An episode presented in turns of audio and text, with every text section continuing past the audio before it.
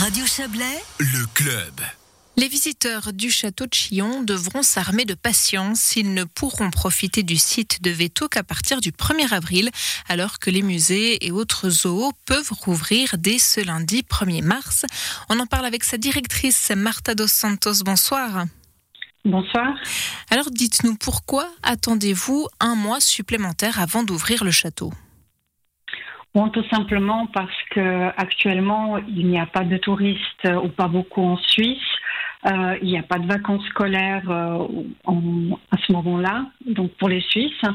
Donc nous craignons une ouverture avec une faible fréquentation euh, et une péjoration de notre situation financière.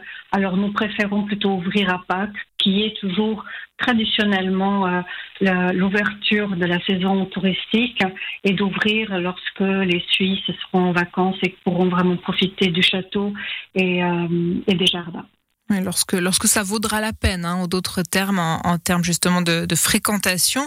Mais alors, vous, vous annoncez aujourd'hui une ouverture pour le 1er avril. Or, on sait qu'il y a des incertitudes hein, pour certaines réouvertures, comme celle des restaurants, par exemple. On parle du 22 mars ou plus tard. En ce qui vous concerne, le château pourrait aussi rouvrir carrément plus tard que le 1er avril? Alors, j'espère pas. Normalement, vraiment, nous voulons ouvrir euh, le 1er avril, même si notre restaurant, le Café Byron, ne pourra pas le faire. Euh, mais auquel cas, on ouvrira la petite buvette.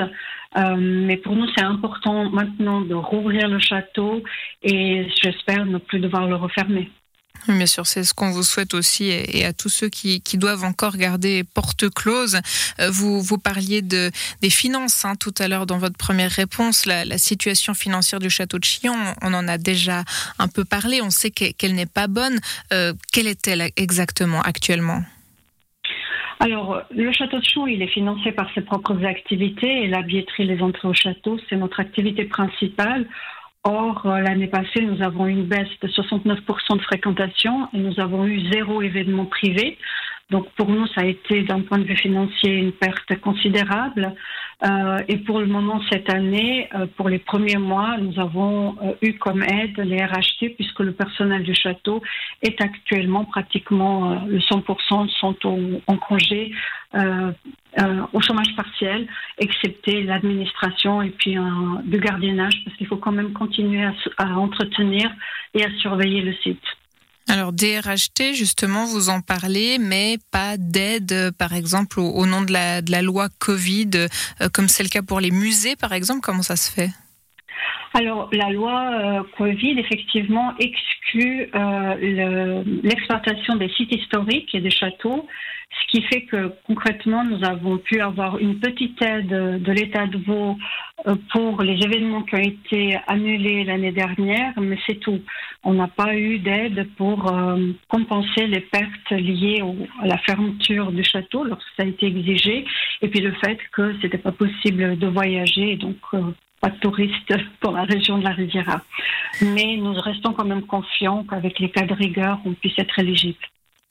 Et euh, au niveau des, emplois, on sait que vous avez dû procéder à des licenciements en 2020. Est-ce que euh, c'est à nouveau imaginé pour cette année?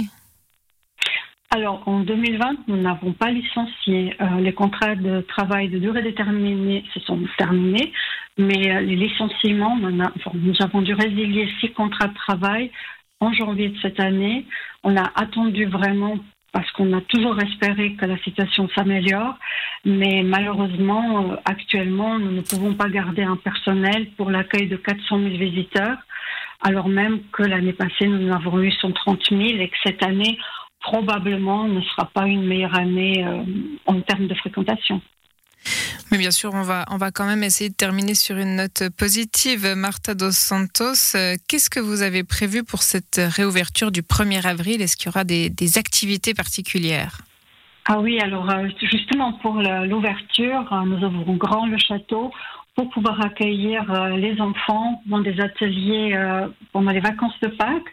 Et puis peut-être aussi les familles, puisqu'on peut accueillir quand même quatre personnes avec la guide et faire des visites exclusives. Donc on fera tout pour accueillir euh, nos visiteurs, notre public dans les meilleures conditions avec euh, toute la richesse que nous avons en termes de, de visites au château. Et puis, comme vous le disiez, ce sera, ce sera Pâques hein, en cette période. Donc, il y aura aussi des activités en lien avec cette période.